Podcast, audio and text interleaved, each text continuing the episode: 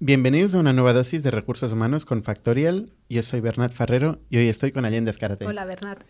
Hoy queremos hablar de los famosos convenios colectivos em, y cómo se diferencian o qué relación tienen con el Estatuto de los Trabajadores y en general con la normativa laboral que afecta a todos los trabajadores en España. ¿no?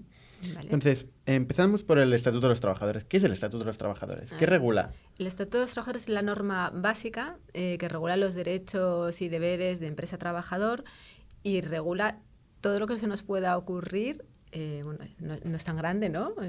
muy finito, ¿no? De hecho, lo tenemos aquí con nosotros. Aquí, Siempre lo llevamos debajo del brazo.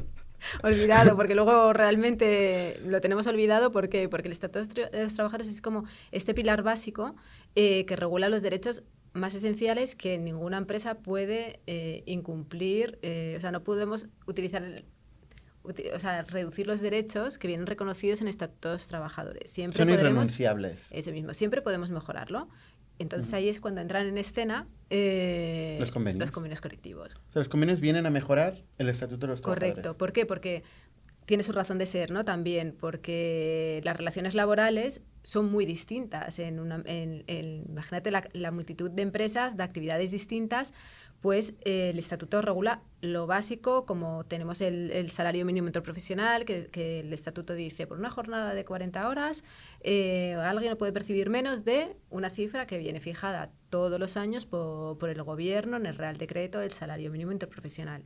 ¿Vale? Entonces, ¿qué ocurre? Eh, no es lo mismo el esfuerzo en unas actividades o no es lo mismo el beneficio que tienen ciertas empresas. O sea, cada empresa es un mundo, pero incluso dentro de la misma actividad ya tenemos diferenciación de empresas, imaginaros ya de distintos sectores. Entonces, ¿por qué aparecen los convenios colectivos? Precisamente para adaptarse más a las necesidades de la empresa. Entonces, el Estatuto de los Trabajadores es normativa laboral, al igual que todos los decretos de desarrollo y etcétera que tenemos del Estatuto de los Trabajadores, pero luego eh, tenemos la negociación colectiva, que es la parte empresarial y parte sindicato, se reúnen para, según actividades y sectores, para negociar convenios colectivos de actividad. ¿vale? Entonces, ¿Qué es importante? ¿Cómo sabe un trabajador o una empresa? Bueno, primero el trabajador no, primero tiene que saber la empresa qué convenio va a aplicar a sus trabajadores, porque generalmente la fase inicial de una empresa es, se crea una empresa, pero no se está pensando inicialmente en trabajadores. Hay o muchos días o muchos meses en eh, o años en ocasiones y otras veces casi es instantáneo la creación de una empresa y necesitar trabajadores, pero muchas empresas no es así, van creciendo poco a poco. Entonces lo importante es saber qué derechos van a tener los trabajadores eh, cuando los contratemos y, en qué normativa vamos a, protegerles. Entonces, lo primero es saber qué actividad realizamos, que es cuando damos nuestra alta fiscal en la agencia tributaria de, empresa, de la actividad que realizamos. Y una vez que tenemos determinada esta actividad, es cuando vamos a buscar un convenio colectivo aplicable. No consiste en que yo pueda elegir, pues me interesa coger el de cárnicas, el convenio de construcción, no. O sea, aquí vamos a escoger un convenio colectivo por la actividad. Eso es lo primero. ¿Y quién lo valida? ¿Tú cuando eliges un convenio, quién te lo acepta o, no te lo acepta? O sea, pues en principio... ¿Es unilateral? En, el, convenio lo exige, lo, o sea, lo tiene que seleccionar la empresa y por supuesto puedes tener una inspección. Esto es la responsabilidad. El empresario siempre tiene la lección de hacer las cosas, pero tiene que hacerlas bien, por eso tiene que contar mm. con un buen gestor, con un buen abogado, para que le elijan correctamente este convenio colectivo que es tan importante porque determina todos los derechos, ya no vamos solo a, las tablas salariales, que es lo que todo el mundo estamos pensando siempre de inicio, pero lo primero que nos interesa son los costes del trabajador, pero es que unos costes de un trabajador pueden depender mucho de una jornada máxima que tengamos establecida. Igual no tenemos 40 horas semanales en nuestro convenio y tenemos que trabajar 35 horas solo. Mm, entonces... Lo típico de los días de asuntos propios, de mudanzas, licencias, eh, vacaciones, eh, salarios, duraciones de... La incapacidad temporal. De los periodos de prueba, por ejemplo. Eso también depende del convenio. Convenio colectivo. Hay convenios colectivos que si no nos regulan nada, nos vemos el estatuto. Convenios el convenio colectivo generalmente suele desarrollar la duración de un contrato temporal. Si nos vamos al Estatuto de los Trabajadores, solo nos permite un contrato eventual, solo nos permite utilizar los seis meses. En cambio, la mayoría de los convenios colectivos nos permiten 12 mejora la negociación colectiva, ambas partes, cuando negocian un convenio colectivo, se dan cuenta un poco de la realidad ¿no? que, que existe en las empresas. Entonces, aquí sí que hay un empeoramiento de, ¿no? en el convenio contra el Estatuto de los Trabajadores. Si resulta que el Estatuto dice que el máximo periodo son seis meses y que en el convenio puede establecer 12, de cara al trabajador estás empeorando las eh, condiciones. No porque, o sea, no empeoras o no, tú estás dando flexibilidad a un contrato temporal, al, contrato, al contrario, igual tú lo mejoras, porque si tú un contrato temporal, hay que pensar en un contrato temporal bien hecho, ¿eh? no pensar en un contrato de voy a hacer un contrato temporal pero no tengo causa, eventualidad, no. Si de verdad tienes una eventualidad en la empresa, imagínate que de verdad continúas teniendo esta eventualidad y no es un trabajo indefinido lo que tú tienes en tu empresa le empeoras porque le dejas sin empleo a los seis meses, porque tienes contratado a otra persona, porque, y porque sigues teniendo la eventualidad. Si, si, el convenio colectivo no te permitiese ampliar esta eventualidad, le estarías perjudicando al trabajador limitándole un contrato a seis meses cuando podría estar 12, si es cierto que existe este contrato eventual y esta eventualidad. Ahora sí, estamos eh, hemos hecho otro podcast hablando de... de... contratos irregulares, pues claro que ahí empeorar las condiciones, pero pensando en que las cosas se hacen bien, que es lo que piensa el estatuto y el convenio, no estaríamos empeorando. Vale. Entonces, el ámbito de los convenios normalmente es un ámbito territorial. Sí, una vez que tienes determinada tu actividad, tienes que decir, vale, yo estoy en Barcelona, voy a mirar en la provincia de Barcelona si tengo un convenio que, se adapte a mi actividad, voy a mirar el ámbito funcional de los distintos convenios que tengo eh, disponibles en mi provincia. Pues Funcionales por tipo de actividad. Correcto. El ámbito, Los convenios siempre tienen tres ámbitos, que es uno, funciona, uno territorial, que va a ser provincial, bueno, vamos a saltarnos, puede ser de empresa, luego provincial, eh, de comunidad autónoma, autónomo, autonómico o estatal. ¿Vale? Eh, entonces tenemos este ámbito territorial. Tenemos un ámbito temporal, que es la vigencia del convenio. Los convenios tienen una vigencia. Y luego vamos a un tercer punto, que es el importante, que es el ámbito funcional, en el que nos especifica a qué empresa se va a aplicar este convenio. Entonces, o sea, hay Cárnicas 2019, Barcelona o Madrid. Correcto. Entonces tú tienes una actividad porque eres, bueno, vamos a seguir con una carnicería, ¿vale? Y entonces tú dices, bueno, pues venga, y estoy en Barcelona, voy a mirar si lo tengo. Pues no, no tengo ninguno. Tengo simplemente aquí en Barcelona no tengo comercio, existe comercio textil, por ejemplo. En el comercio textil no me encaja. Ahora no sé si hay cárnicas, ¿eh? pero bueno, imaginemos que no seguro hay. Que hay cárnicas. Sí, seguro, y entonces nos quedaríamos ya en Barcelona. Pero si no hay, pues iríamos al, al provincial, que tampoco existe, vamos a mirar si hay uno estatal. Que no tenemos específico, pues hay que Aquí vienen los problemas, un poco la, dificultad que tenemos que buscar uno que, sea similar y que, y que, se asemeje. Entonces, ¿Aquí puedes tener un, poco de creatividad o no? Bueno, te la limita, ¿no? No es que tengas creatividad absoluta porque viene determinada, porque sabes que si eres comercio, aunque no sea, existe un comercio general, por ejemplo, entonces, ¿Tú puedes elegir entre estatal o provincial o no? Siempre te afecta el provincial primero.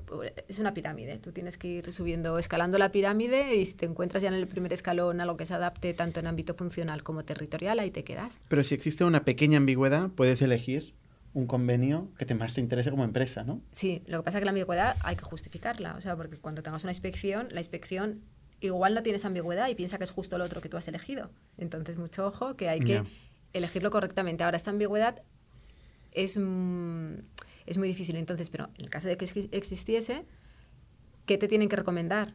y que tenemos que recomendar que se vaya pues al que sea más permisivo, no te vayas al más interesante porque te limita los derechos de los trabajadores, vete al más permisivo porque te evitas cualquier tipo de sanción si estás... Ah, o sea, al revés, tienes que ir al más permisivo en favor del trabajador. Claro, si quieres evitar, o sea, un criterio muy conservador y restrictivo para evitar problemas, claro, tú es el inspector, el inspector... los asesores están muy bien, claro, claro, se, curan en salud. Claro, hay que, hay, que, hay, que, hay que eliminar los problemas, hay que decir, oye, yo haría este, tienes este otro, pero bueno... Mm, pero siempre tienes que asesorar de la forma que le causes menos problemas a, a la empresa, claro.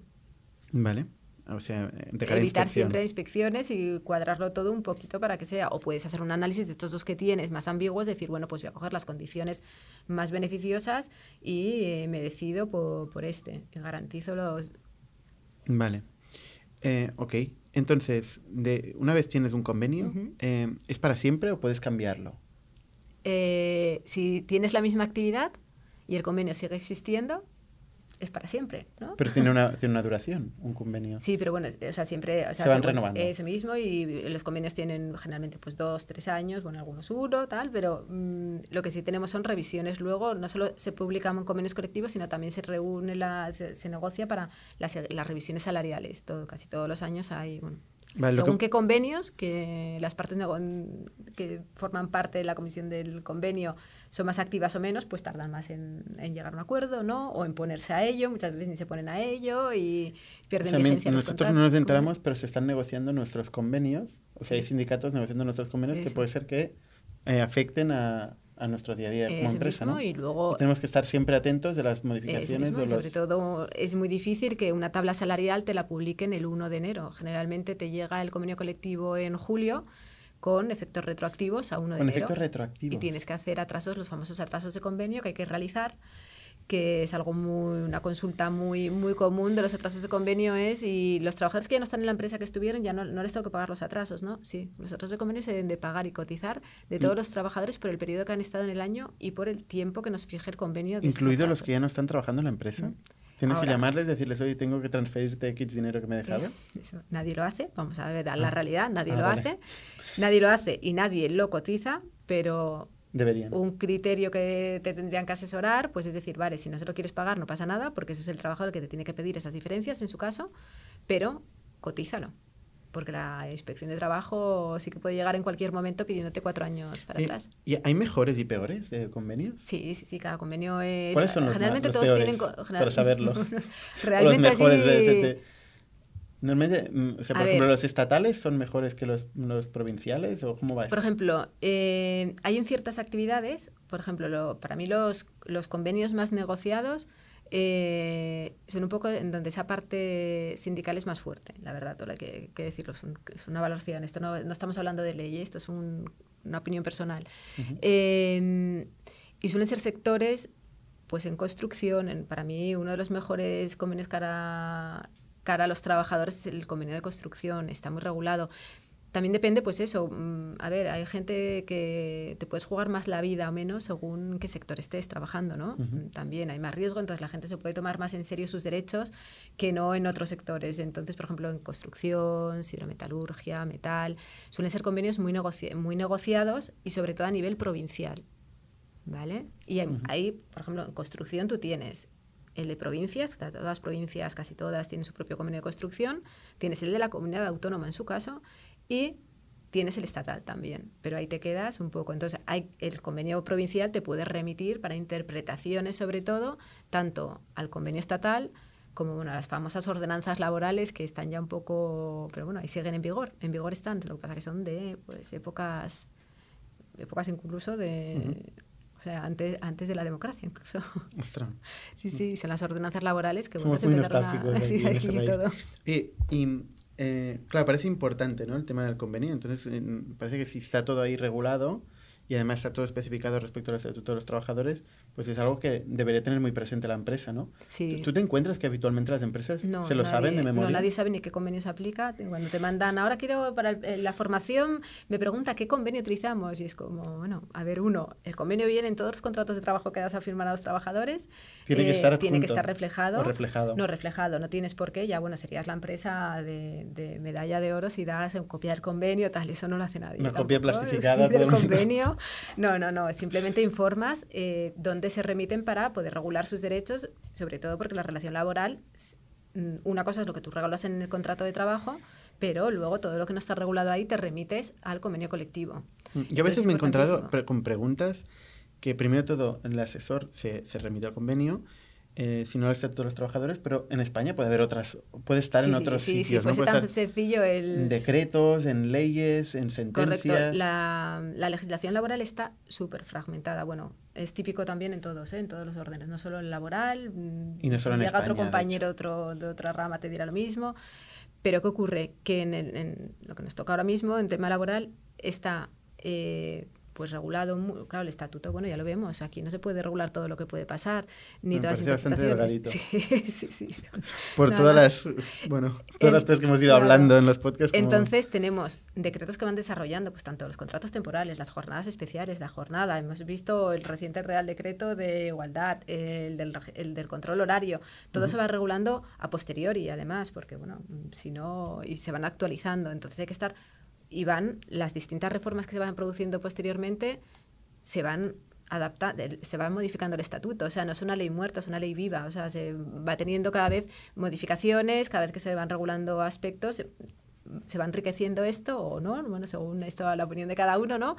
Pero eh, es una ley viva el estatuto, no es que lo tengamos aquí y no, no sustituye. Entonces tenemos reales decretos de desarrollo, pero lo más importante que es que las leyes, en la mayoría, son en, sus- en muchas ocasiones ambiguas, porque siempre estamos hablando de entidad suficiente, eh, proporcionalidad. ¿Cuántas veces hemos dicho en esto? Y que mm, tú me puedes decir, pero ¿Y qué quieres decir con proporcionalidad? Son conceptos ambiguos. Entonces aquí, ¿qué nos encontramos para tener no solo leyes muy fragmentadas? En jurisprudencia. Al final, el derecho laboral, em, la jurisprudencia, bueno, como en todos, es importantísimo porque nos va a establecer un criterio de los distintos de la interpretación. Eso mismo, por ejemplo, eh, ¿cuándo se puede empezar a disfrutar un permiso de, de por ejemplo, porque me caso y tengo aquí mis 15 días de matrimonio. ¿Empiezo el último viernes que voy antes de la boda? Esto? No, empieza, empieza, no te empieza un sábado, tiene que empezar siempre en un día natural. Pues todo esto es a base de ir creando jurisprudencia. Luego no nos olvidemos de las directivas europeas, que son las que pautan también, que nos hacen, directiva europea llega y nos pueden cambiar tres o cuatro eh, artículos que igual tenemos aquí que no están adaptados a la nueva normativa. Más la jurisprudencia también europea. O sea, no está mal. Mm, ¿Y qué tiene que hacer la empresa para informar a los trabajadores del convenio? Simplemente, o sea, no tiene mayor obligación, si quieren decírselo, que el trabajador se tiene que enterar porque en cuanto coja su contrato de trabajo, lo va a ver. Mm, puede, pedirlo, como, o sea, alguien te pide un día de mudanza, y ¿le tienes que enviar al convenio? Eh, sí, si te viene y dice, generalmente los trabajadores ya lo saben, los trabajadores ya, saben mejor, que, la empresa, mucho mejor, y dicen, oye, me cojo los dos días de mudanza, y él te llama, y me dicen dos días, son dos días. ¿Qué días de mudanza? Pues, pues sí, tiene dos días de mudanza. Eh, entonces, tú, el, tú, como empresa tienes que transmitirle eh, cuál va a ser el, el, convenio que se va a regular, por lo tanto, y lo más importante de todo es que la empresa o esa persona que está en recursos humanos, lo primero que tiene que hacer, antes de sentarse en su puesto de recursos humanos, tiene que coger el convenio colectivo y aprendérselo. Y estructurarlo muy bien, sobre todo con especial hincapié, o sea, se puede saltar muchas cosas, porque incluso yo ahí manejamos todos los días convenios colectivos y hay partes del convenio colectivo que no he tocado, como es todo el tema que se dedica a la negociación colectiva, las sanciones y así, porque cuando tienes que despedir a alguien o sancionar, pues tienes que entrar en ello. Pero lo que alguien de recursos humanos tiene que tener muy claro y muy machacado del convenio colectivo es la jornada, porque no hay que ver cuál es la jornada anual máxima, eh, si se puede distribuir regularmente esta jornada o no, los días de vacaciones, si alguien está enfermo, si tengo obligación de complementar sus retribuciones o no. Mm, ya no hace falta saber tanto si, si, tiene tres días, cuatro de licencia por matrimonio, bueno, por, por, mudanza o sus 15 de matrimonio. Esto ya no está. Bueno, llegará el momento donde tendrá que Lo tendrá que mirar, saber que existe ahí, pero lo más importante que tiene que estar muy, muy machacado es el tema de la jornada. ¿Por qué? Porque se tiene que controlar y tienes que controlar los periodos de prueba y un poquito saber un poco, bueno, y la estructura salarial, por supuesto, eso es lo primero. Por último, Allende, em, para hacer un convenio propio en una empresa, ¿qué hay que hacer? Porque parece una buena idea, ¿no? Hacer un convenio propio y, pactarlo con tus trabajadores. ¿Todo el mundo puede hacerlo? Eh, todo el mundo no. O sea, bueno, bueno, perdón, todo el mundo puede, pero tiene que seguir un procedimiento. Y em, uno, estos mínimos, lo volvemos a repetir, el estatuto, cuando te pones a negociar, tú estás en tu empresa y quieres negociar tu convenio de empresa, lo primero que tienes que hacer es comunicarlo a los representantes de los trabajadores. Y si no tienes representante de los trabajadores, habrá que convocar elecciones porque para crear un convenio propio es necesario tener órgano de representación de los trabajadores en la empresa.